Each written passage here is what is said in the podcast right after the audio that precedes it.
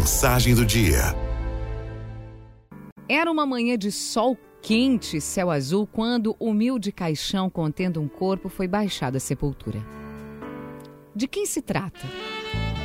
Quase ninguém sabe. Muita gente acompanhando o féretro? Não, mas poucas pessoas. Ninguém chora, ninguém vai sentir falta. Ninguém para dizer adeus ou um até breve. Logo depois que o corpo desocupou o quarto singelo do asilo, onde aquela mulher havia passado boa parte da sua vida, a moça responsável pela limpeza encontrou algumas anotações em uma gaveta ao lado da cama. Eram anotações sobre dor. A dor que alguém sentiu por ter sido abandonada pela família, que a deixou num lar para idosos e nunca mais voltou. Estava escrito assim: Onde andarão meus filhos? Aquelas crianças sorridentes que embalei no meu colo, alimentei com meu leite, cuidei com tanto amor, onde estarão? Estarão tão ocupadas, talvez, que não possam me visitar, ao menos para dizer: Oi, mamãe. Ah, se eles soubessem como é triste sentir a dor do abandono. Como é triste sentir solidão. Se ao menos eu pudesse andar, mas eu dependo das mãos generosas dessas moças que me levam todos os dias para tomar um sol no jardim. Jardim que eu já conheço como a palma da minha mão. Os anos passam e meus filhos não entram por aquela porta, de braços abertos para me envolver com carinho. Os dias passam e com eles a esperança se vai. No começo, no começo a esperança me alimentava, ou eu a alimentava, eu não sei, mas agora, como esquecer que eu fui esquecida? Como engolir esse nó que tem em ficar em minha garganta dia após dia?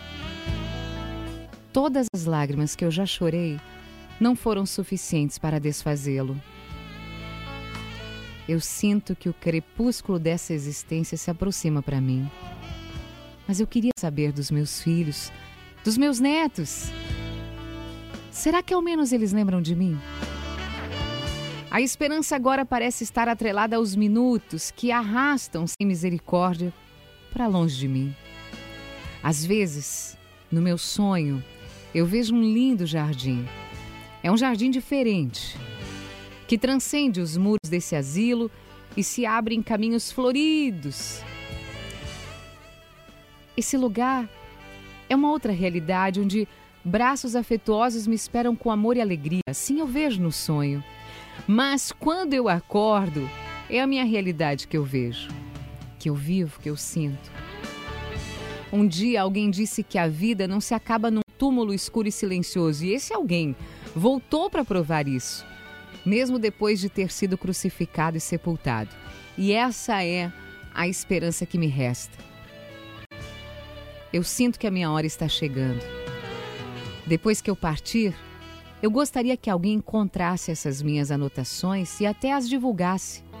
E que elas pudessem tocar os corações dos filhos que colocam seus pais em asilos e jamais voltam para visitar. Que eles possam saber um pouco sobre a dor de alguém que sente o que é ser abandonado pela própria família. A data assinalada ao final da última anotação foi um ano antes do dia em que aquela mãe, esquecida e só, partiu para o céu. Ela seguiu, seguiu para aquele jardim dos seus sonhos, onde anjos afetuosos e gentis a conduzem pelos caminhos floridos, como filhos dedicados, bem diferente daqueles que um dia ela embalou nos seus braços, enquanto vivia aqui, aqui nessa terra. Arauto é